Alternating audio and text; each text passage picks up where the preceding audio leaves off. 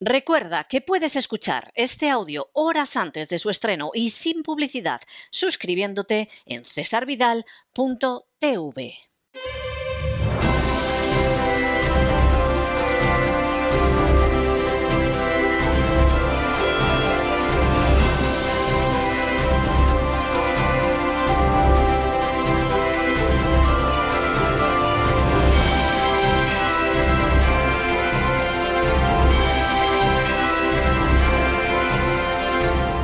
Candilejas, Teatro y Espectáculo con César Vidal.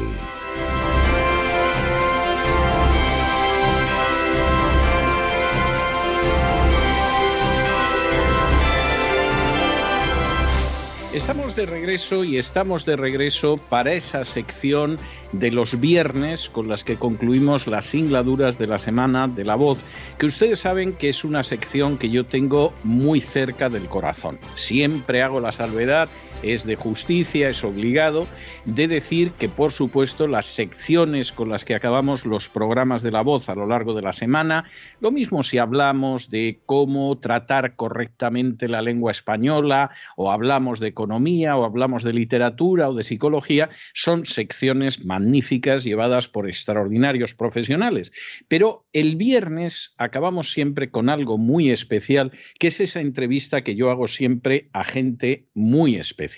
Cuando digo muy especial es que es gente que merece la pena ser escuchada, con la que merece la pena charlar, de la que merece la pena extraer siquiera algo de aquello que aportan. A veces es gente muy conocida porque es ese director de cine que un día consiguió el codiciado Oscar. A veces es una persona que es una escultora, que es una bailarina de ballet. A veces es conocida en todo el planeta, a veces solo en su país, a veces incluso más a escala local. Pero siempre es gente muy excepcional, siempre es gente que merece la pena escuchar y conocer.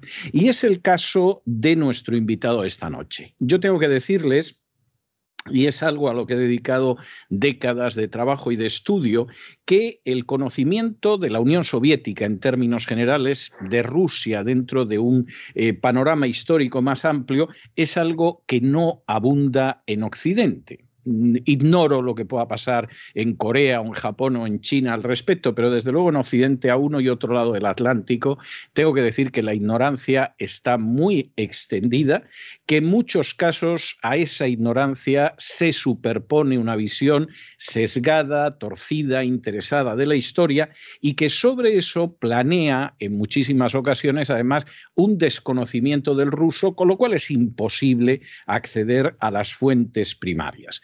Nuestro invitado de esta noche es un ejemplo de todo lo contrario. De entrada, es una persona que yo desconocía hasta el año pasado, que me topé con dos de sus libros, de los que vamos a hablar en el curso de esta entrevista, y que primero descubrí que sabía de lo que hablaba conocía muy bien las fuentes, conocía las fuentes rusas y por supuesto se podía estar o no de acuerdo con él más o menos, pero desde luego era una persona que era un profundo conocedor de los temas que abordaba y que iba directamente a las fuentes primarias, no lo que ha escrito alguien que leyó a otro que a su vez escuchó que en un momento dado le dijeron. No, aquí estamos hablando de una investigación historiográfica de manera directa sobre fuentes absolutamente primarias.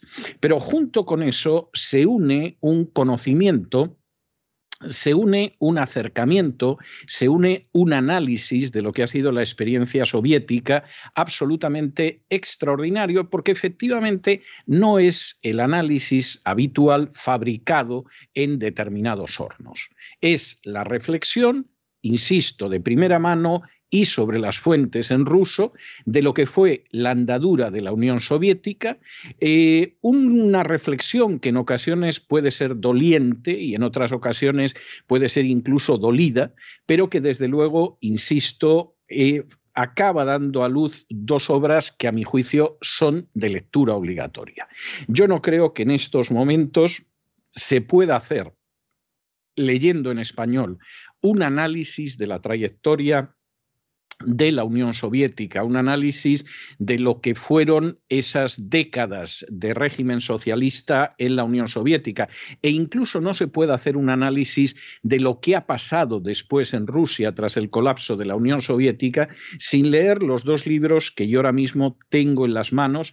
Uno de ellos se titula Hubo socialismo en la URSS, el otro se titula Génesis, vida y destrucción de la Unión Soviética, ambos publicados por la editorial Cien Flores y que, insisto, para mí en estos momentos son dos libros de lectura absolutamente obligatoria. Se coincida más o menos con las conclusiones, pero son dos libros de lectura ineludible para poderse acercar a ese fenómeno histórico que marcó el siglo XX y que fue la Unión Soviética. Esta noche tenemos con nosotros a su autor, que es don Jaime Canales Garrido. Don Jaime, muy buenas noches, muy bienvenido. Buenas noches.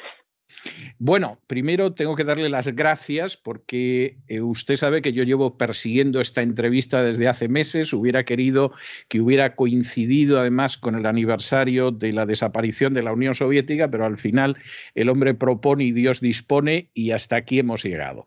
Si le parece, voy a empezar con una pregunta, que es la pregunta que da título a uno de sus libros, libro, insisto, magnífico, y es una pregunta que por ejemplo, Noam Chomsky ha contestado de manera negativa. Cuando le preguntaron en un momento determinado, bueno, pero hubo socialismo en la Unión Soviética y no fue tan bien, Noam Chomsky respondía, no, no, en la Unión Soviética no hubo socialismo. Desde el momento en que los bolcheviques llegaron al poder mediante un golpe de Estado en octubre de 1917, ya no hubo socialismo, nunca hubo socialismo en la Unión Soviética. Usted titula uno de sus libros, ¿Hubo socialismo en la URSS? Bueno, don Jaime, ¿hubo o no hubo socialismo en la extinta Unión Soviética?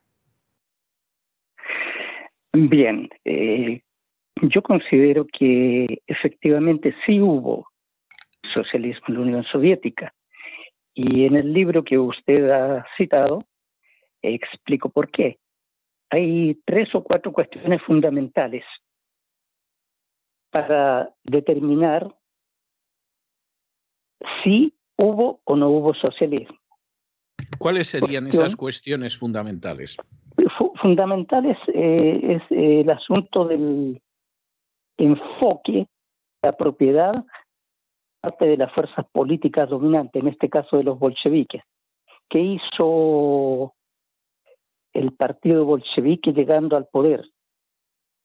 Nacionalizó la tierra, uno de sus primeros decretos, nacionalizó los bancos,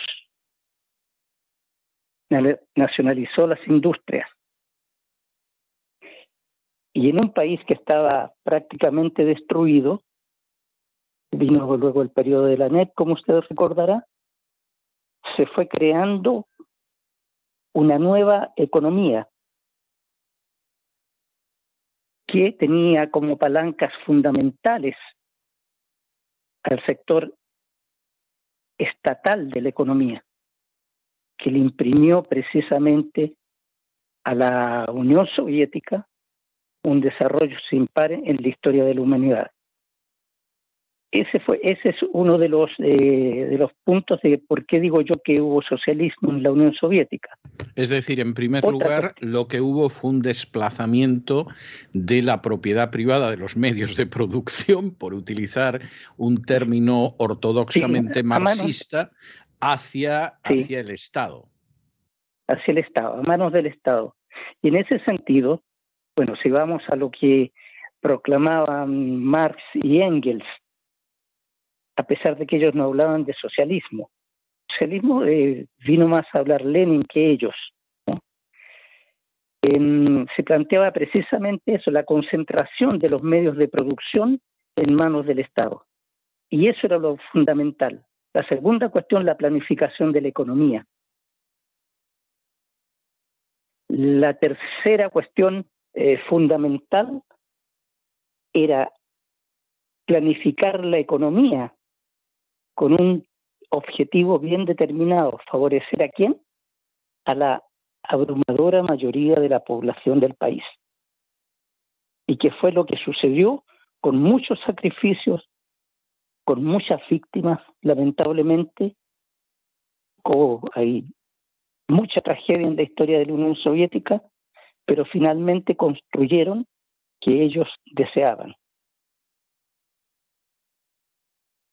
Es decir, que estamos.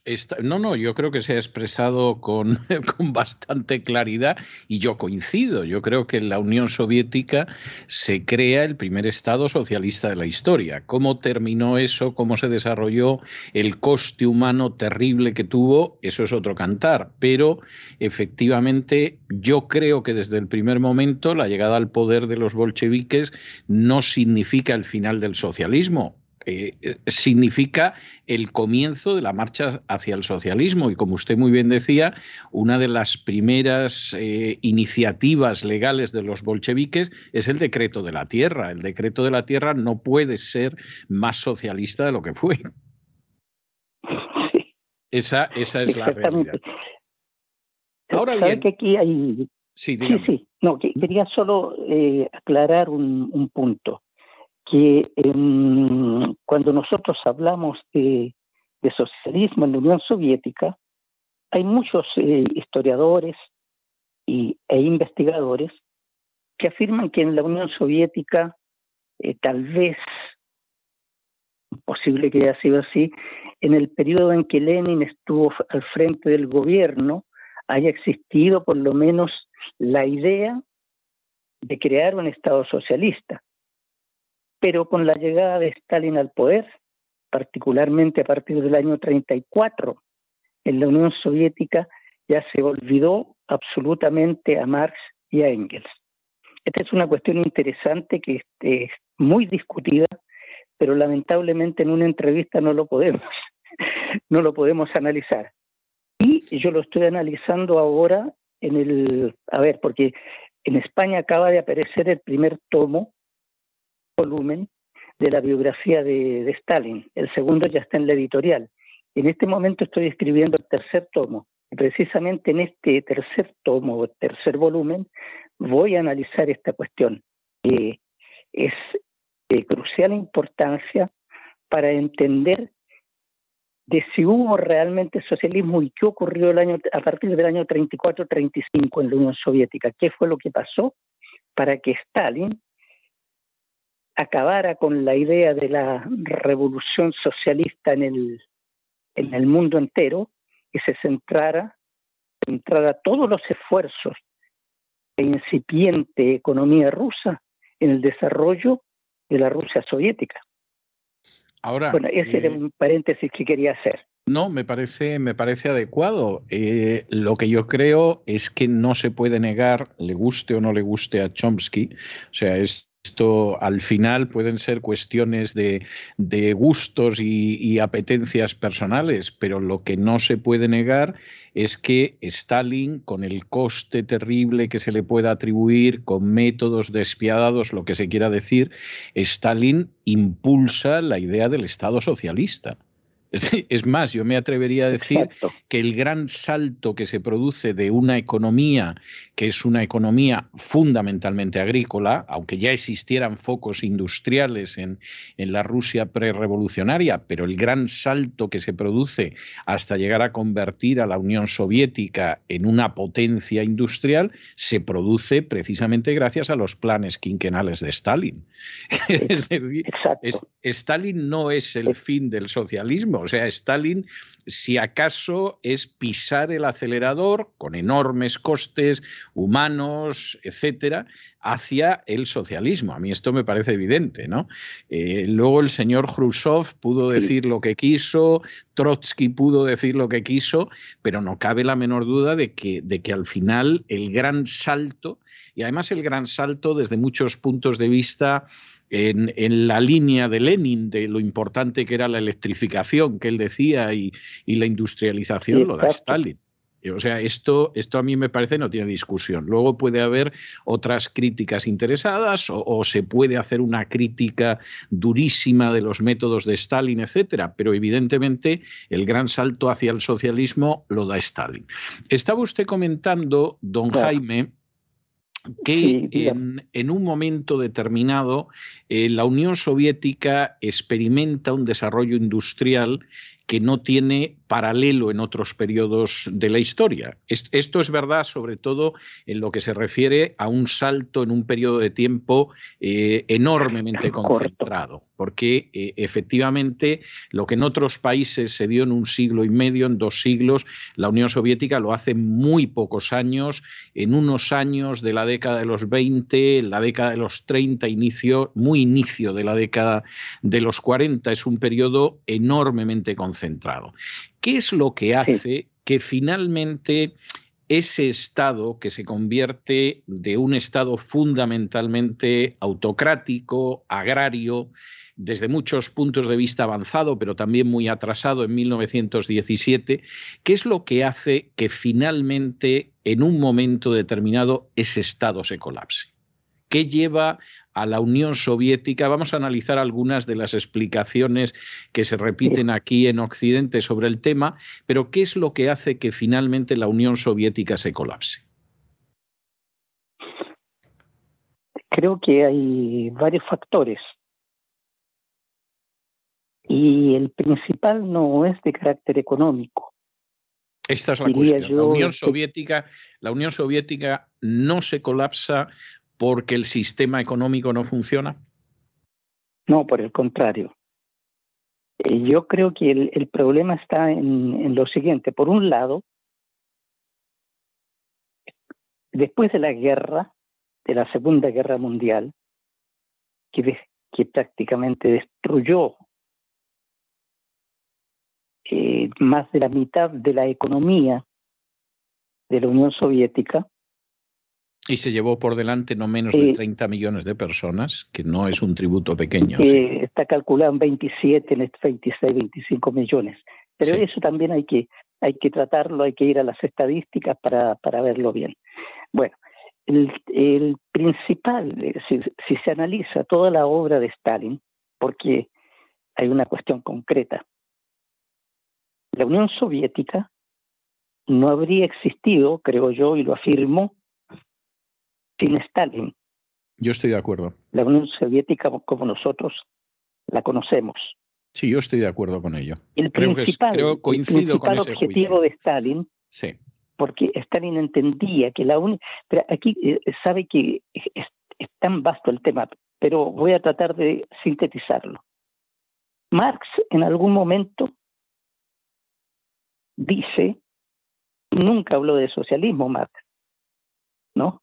El llamada la primera etapa del comunismo. En esta fase del, comunismo, lo que más le preocupaba, bueno, además del tema de la propiedad, eh, de la tierra, le preocupaba el hombre,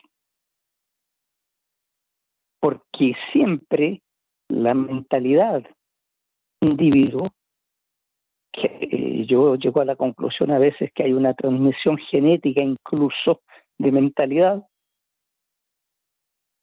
Eso ha sido un freno para el desarrollo de la sociedad, particularmente en la Unión Soviética fue así, con un 90% de población campesina, no podía ser de otra manera. Y aquí habría que recordar lo que planteaba Lenin. Lenin plantea que él ve eh, al socialismo como un periodo muy largo en la historia y compuesto de muchas fases, fases. Resulta que la Unión Soviética existió durante 70 años. Sí.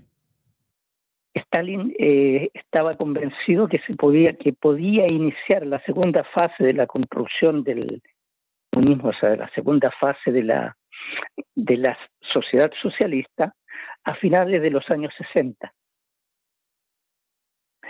Y él se empeñó toda su lucha, de, toda su vida, y de ahí hay que tomar el asunto de las represiones tangencialmente por crear un hombre nuevo.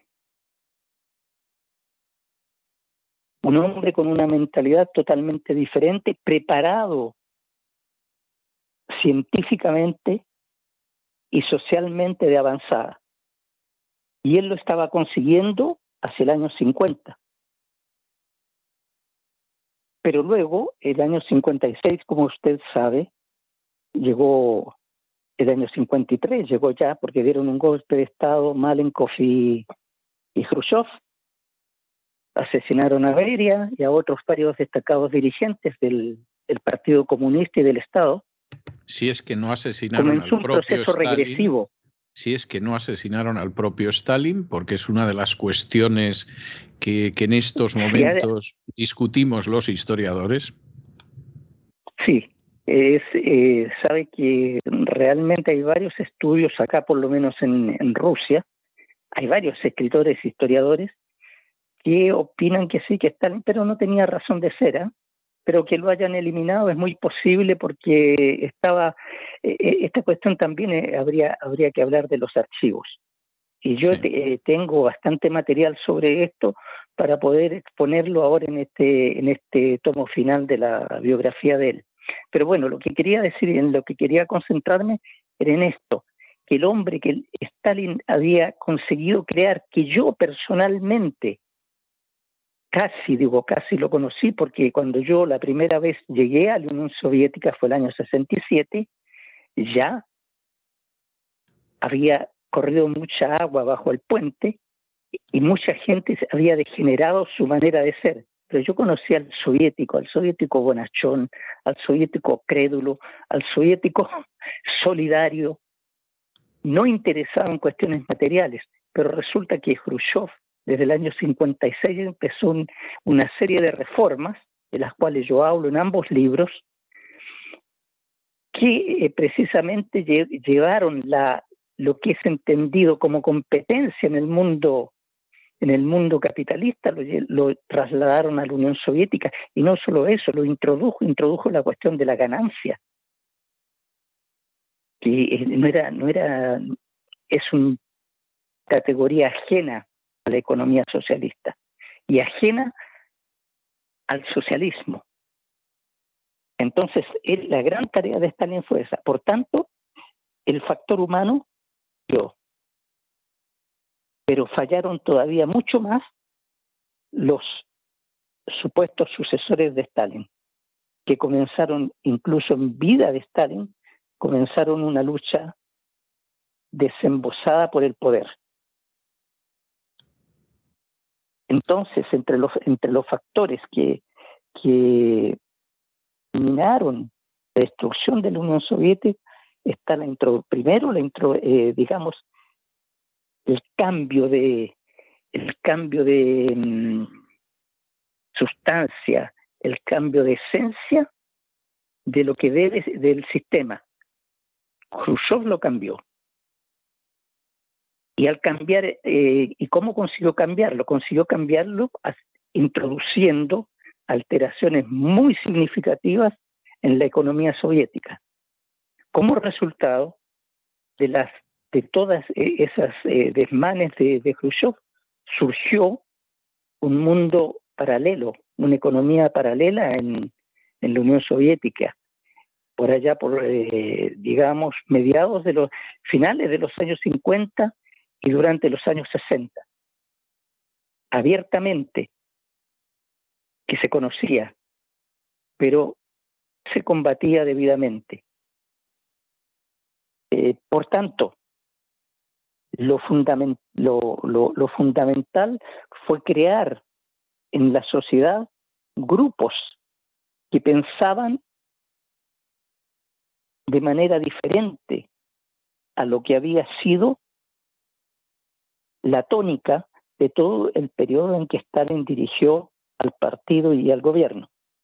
Es decir, lo que mina, lo que erosiona, lo que debilita a la Unión Soviética no es tanto la marcha de la economía como el hecho de que la nomenclatura camina en otra dirección. Sí, eh, yo, yo quería agregar lo siguiente.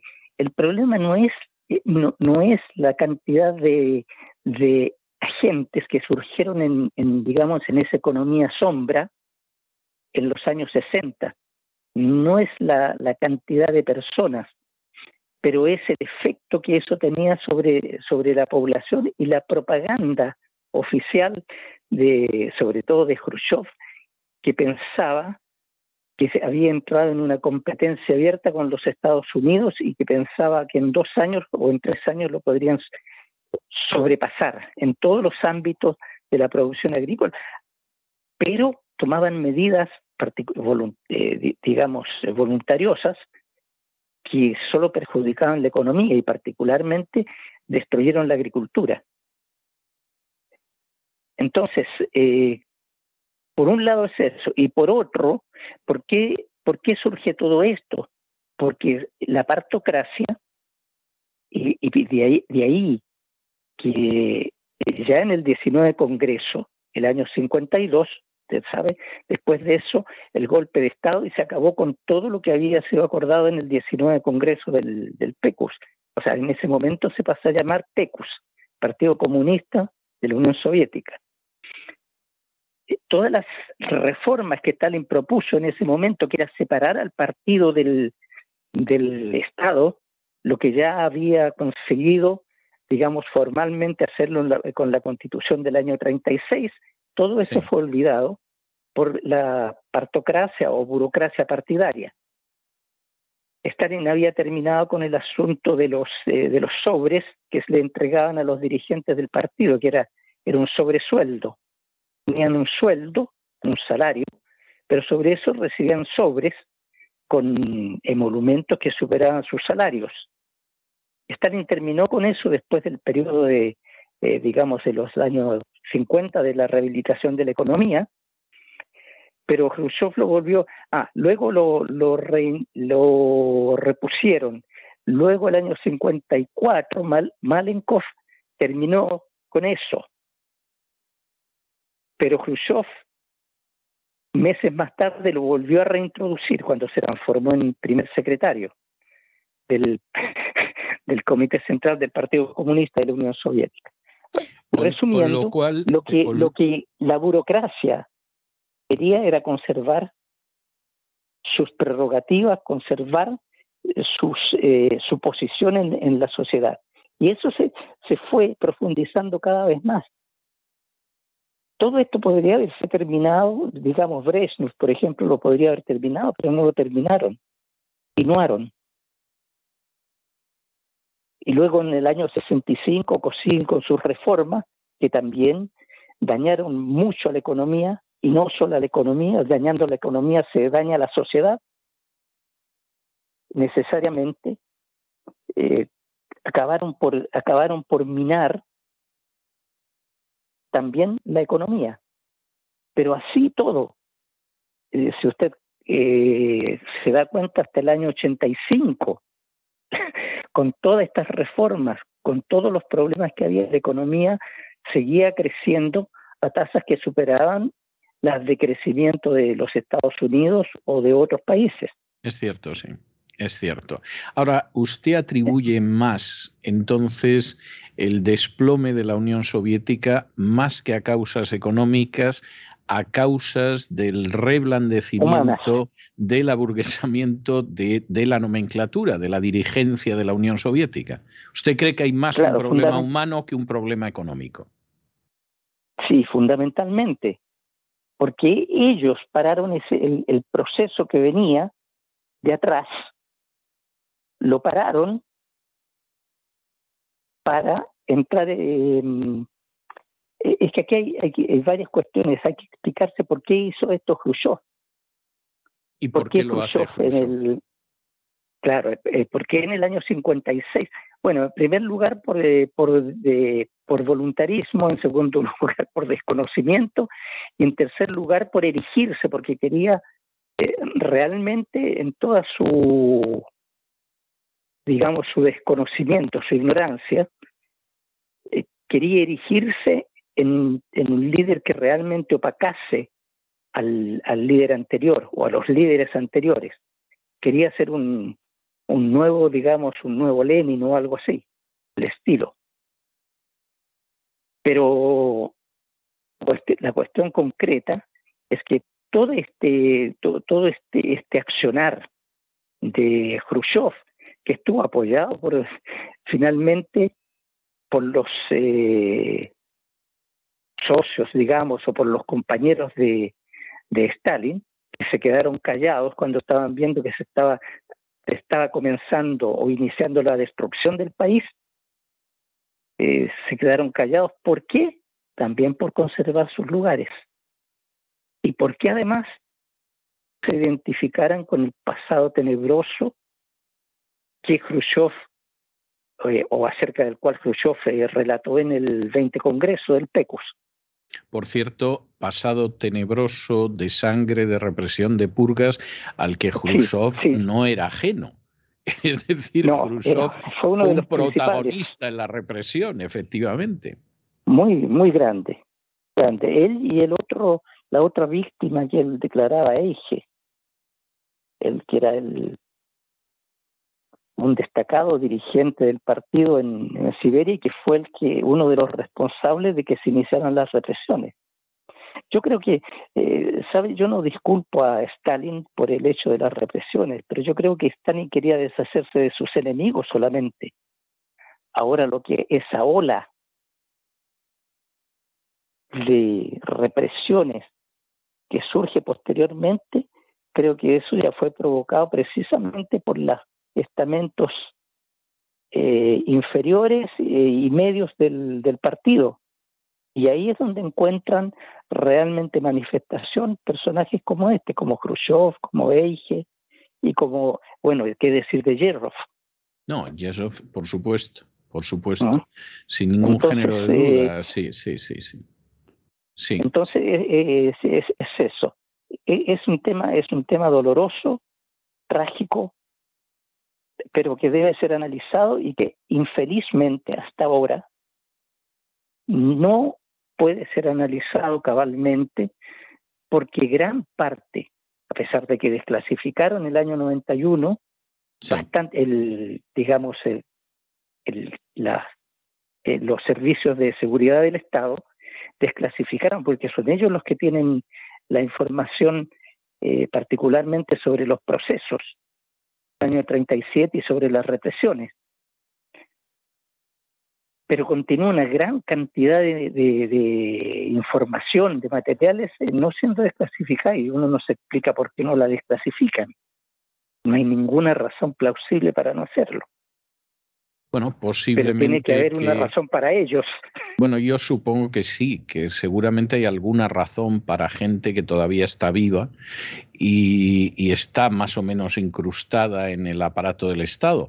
Estamos hablando de cómo hemos, hemos visto, aunque fuera vuelo de pájaro, cómo Stalin efectivamente es el que impulsa la creación de ese Estado socialista y, además pisa el acelerador eh, de una manera que tiene consecuencias eh, terribles para millones de personas, pero que evidentemente el crecimiento de la Unión Soviética es impresionante, se convierte en una potencia industrial, eh, consigue detener a Hitler y de hecho es la pieza clave de la victoria contra Hitler, emerge como la segunda potencia mundial y en los años 50 eso empieza a ser eh, desmontado precisamente por algunos de los personajes que han tenido un papel importante en la represión de la era de Stalin, como es el caso de Khrushchev, y se va produciendo un desventramiento de ese idealismo que podía existir eh, todavía hasta que llegamos al final, al desplome de la Unión Soviética,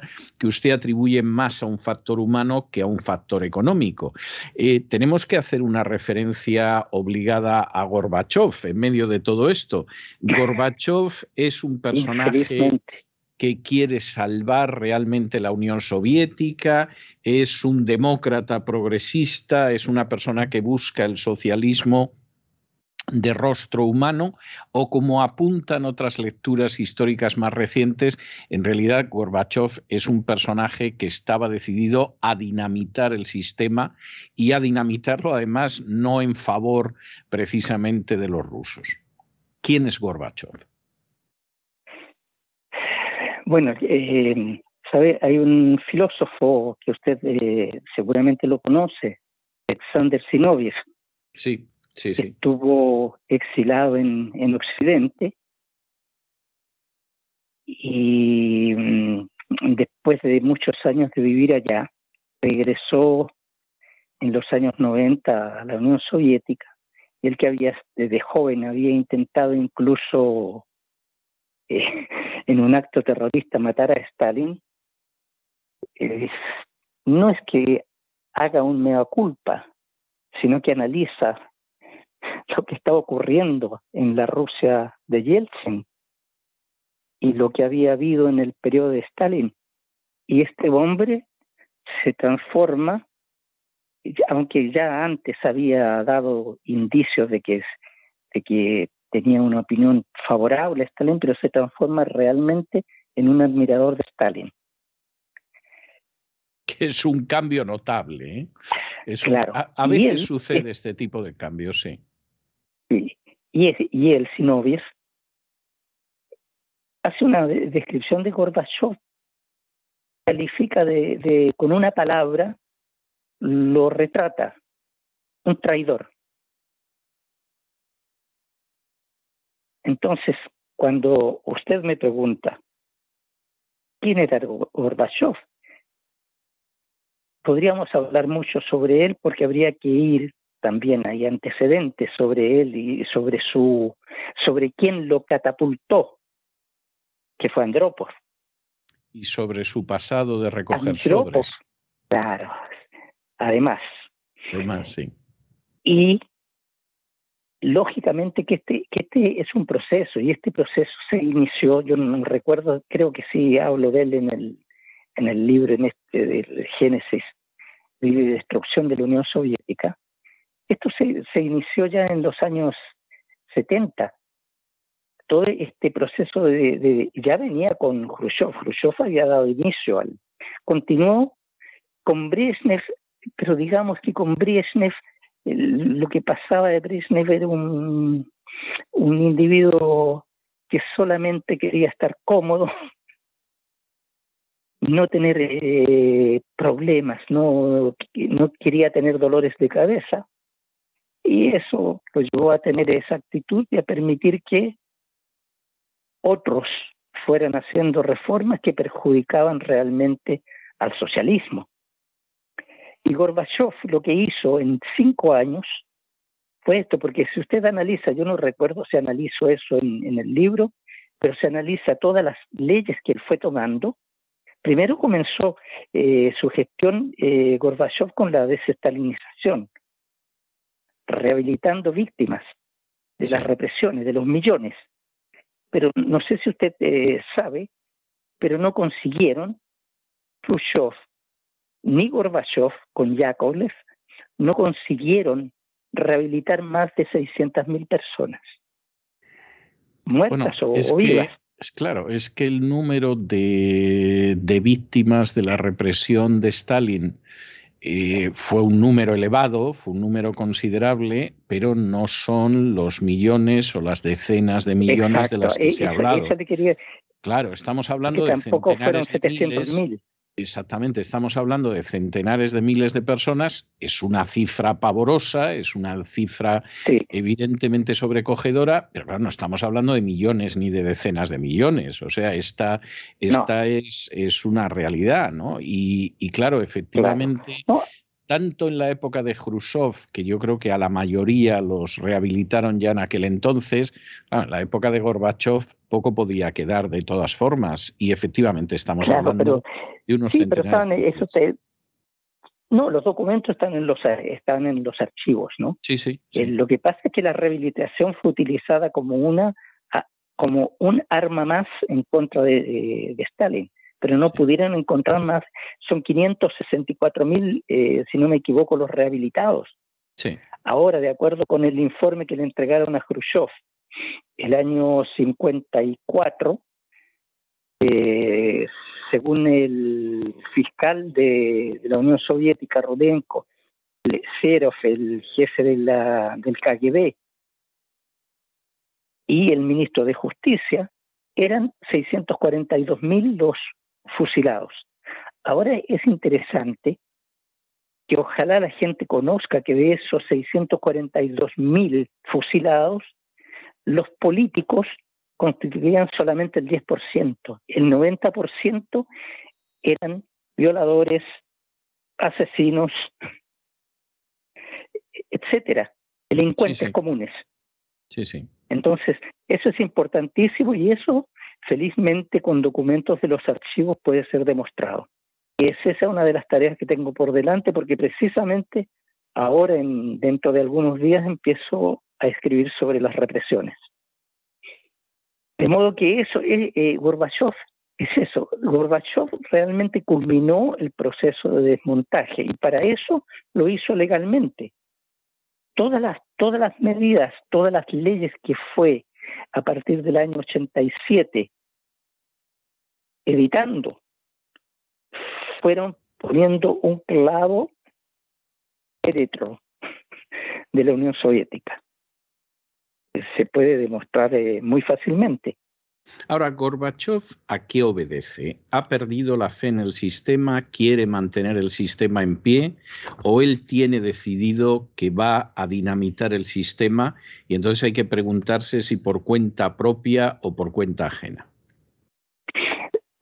Siempre yo he tenido una duda eh, muy grande relativamente a él, a Andropov y a Yeltsin.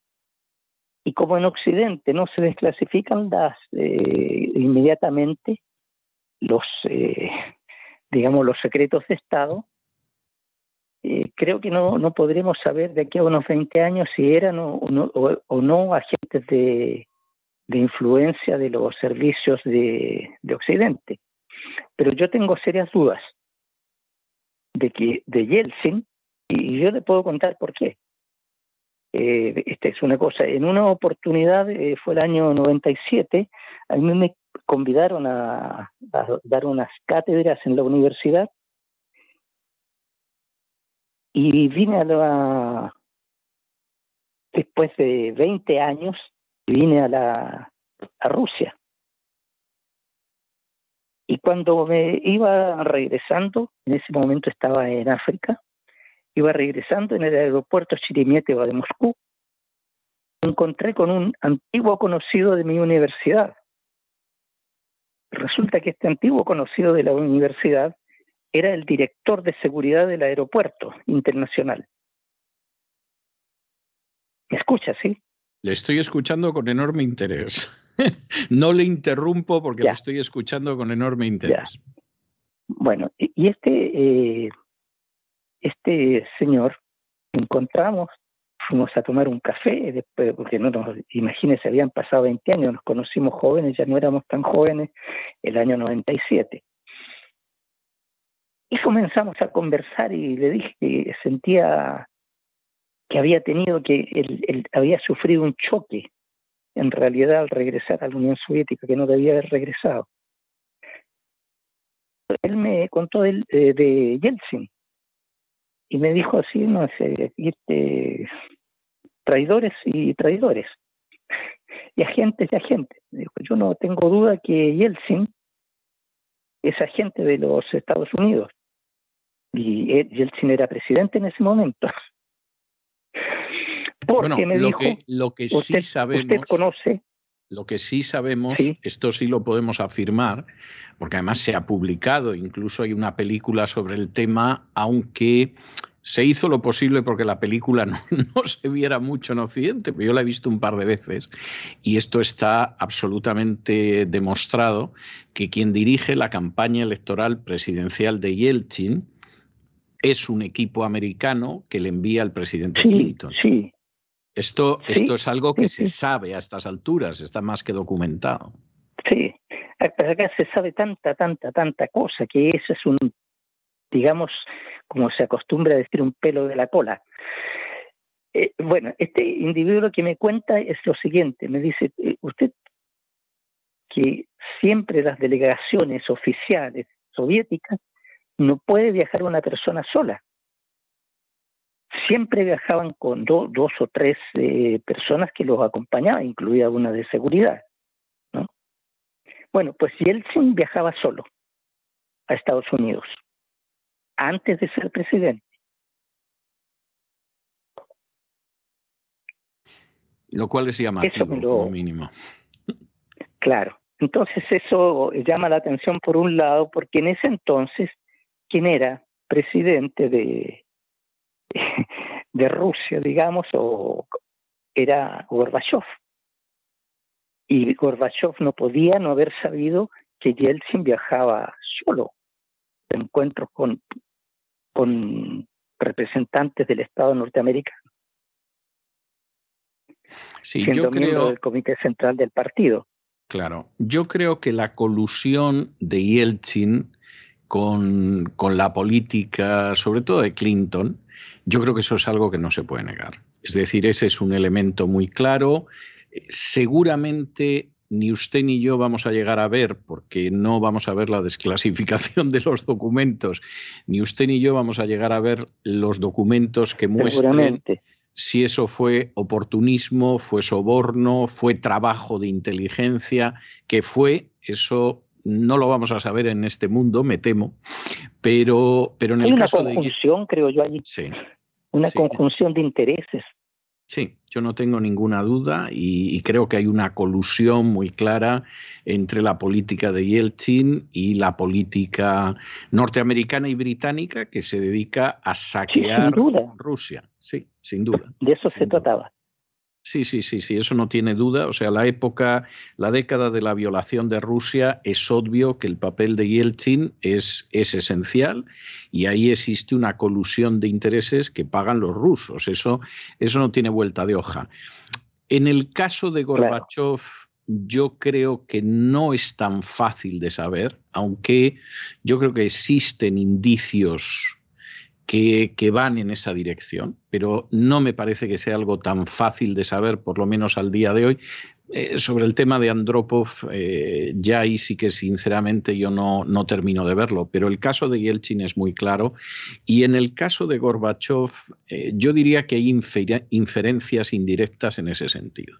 Es decir, a mí me queda la duda de si efectivamente eh, Gorbachev pensaba dinamitar todo y así se quedaban muy contentos sus amigos en Occidente, o si al final se le fue de las manos y sus amigos en Occidente también se pusieron muy contentos. Eso es algo que yo no tengo determinado, pero que evidentemente el sistema al final se viene abajo no por cuestiones económicas, aunque evidentemente la gestión de Gorbachev hizo un daño tremendo a la situación económica, ¿no? Pero, pero que el sistema al final se viene abajo por razones humanas, yo creo que eso no se puede discutir. No solo humanas, lo, que es que aquí precisamente es cuando hay que agregar el factor de, el factor económico. ¿Por qué razón? Porque eh, Gorbachev, con las medidas que tomó, eliminó el monopolio del comercio externo. Sí. Eliminó la, eh, digamos, el papel que jugaba el Banco Central en, Rusia. Eliminó eh, la planificación. Eliminó la ley de las empresas eh, estatales. Suma privatizó todo. Y eso está obviamente reñido con una economía socialista. No, totalmente. donde viene la, la destrucción del sistema. Totalmente lo que sucede, vamos a ver, las medidas que va adoptando Gorbachev, evidentemente eso es ir desmontando el sistema socialista, eso no tiene discusión alguna. Claro. Eh, lo que pasa que además las medidas que toma Gorbachev eh, es que además dinamitan la economía, porque eh, ha habido ha habido exactamente, hay medidas que se han tomado de privatización en otros países que a veces mm, han reflotado la economía o la han relanzado siquiera pasajeramente. Pero es que Gorbachev va tomando una medida tras otra que va teniendo un efecto depresor sobre la economía. Es decir, la economía soviética la va volando por sectores y a una velocidad además muy acelerada. ¿no? Y, pero, eh, ¿sabe lo importante aquí? Es lo siguiente, es ver cuál es el discurso de Gorbachev del año 85. Sí, sí. Y del año 86. Sí. Y del año 87. Y el discurso de Yakovlev también, que era el encargado de propaganda y de ideología del Politburo. Es esto, que supuestamente ellos estaban mejorando el socialismo. Sí. Pero Yakovlev... Con todo, con todo el aparato propagandístico del partido, de, y del Estado trabajando en esto. Ahora, es curioso eh, que Yakovlev sí ha confesado que querían volar aquello. Es decir, Gorbachev nunca lo ha reconocido, sí, pero, Gorbachev también, no, Gorbachev también, también tiene en sus, eh, a ver, en una de sus memorias, tiene por ahí reconoce que sí que estaban realmente destruyendo a la Unión Soviética. Todo lo reconoció más tarde, ¿no? Eh, yo le puedo en algún momento enviar una, una citata que no recuerdo en este momento en qué libro precisamente lo tiene, pero lo, lo debo tener subrayado y la puedo enviar. Ahora, en el caso de Yakovlev, la, confesión es muy clara porque lo ha hecho en muchas ocasiones, eh, ha hablado y escrito y además jactándose de ello, o sea, presumiendo de, que efectivamente pues, pues eso se ha terminado. Es decir, estaríamos eh, no cabe la menor duda de que, de que él lo reconoce así. Eh, don Jaime, yo me estaría de verdad toda la noche hablando con usted porque eh, usted sabe de lo que habla, que es algo que no es tan común como debería ser. Y además el tema me parece enormemente interesante, pero bueno, aquí estamos limitados y aunque no se lo crea, llevamos casi una hora de conversación. O sea que... No, increíble. a mí se me ha pasado como cinco minutos, pero llevamos casi casi una hora hora de conversación. Y queda todo, y queda todo incompleto. Y queda todo incompleto. y entonces, es el problema yo tengo que recomendar a la gente, sin perjuicio de que invitemos en el futuro a don Jaime, por eso de que ha salido el primer volumen de su biografía de Stalin, que yo estoy deseando leer, se lo confieso, sin perjuicio de eso, eh, yo quiero recomendar a la gente que lea estos dos libros. Me parece que son dos libros magníficos. Muchas gracias. Puedo asegurarles que lo que hemos hablado en esta hora son pequeñas pinceladas de, lo que son dos frescos magníficos que son estos dos libros, además libros llenos de citas, de referencias, de datos. Aquí hemos apenas realizado un vuelo de pájaro sobre el tema, pero los dos libros son, son dos libros eh, muy sólidos y además yo tengo que decir que muy amenos. Eh, don Jaime cuenta cosas extraordinariamente bien documentadas y muy asentadas en las fuentes, pero al mismo tiempo las cuenta de una manera que el libro te engancha. A mí ha habido alguno de los dos libros que me dejó sin dormir una noche porque realmente no, no, no conseguía soltarlo. Y les recuerdo que el título es Génesis, vida y destrucción de la Unión Soviética y hubo socialismo en la URSS, es el otro, está editora, eh, publicado por la editorial Cienflores. Y para aquellos que digan, no me suena la editorial, ¿dónde puedo conseguirlo? Yo puedo decirles que yo los conseguí en iberlibro.com.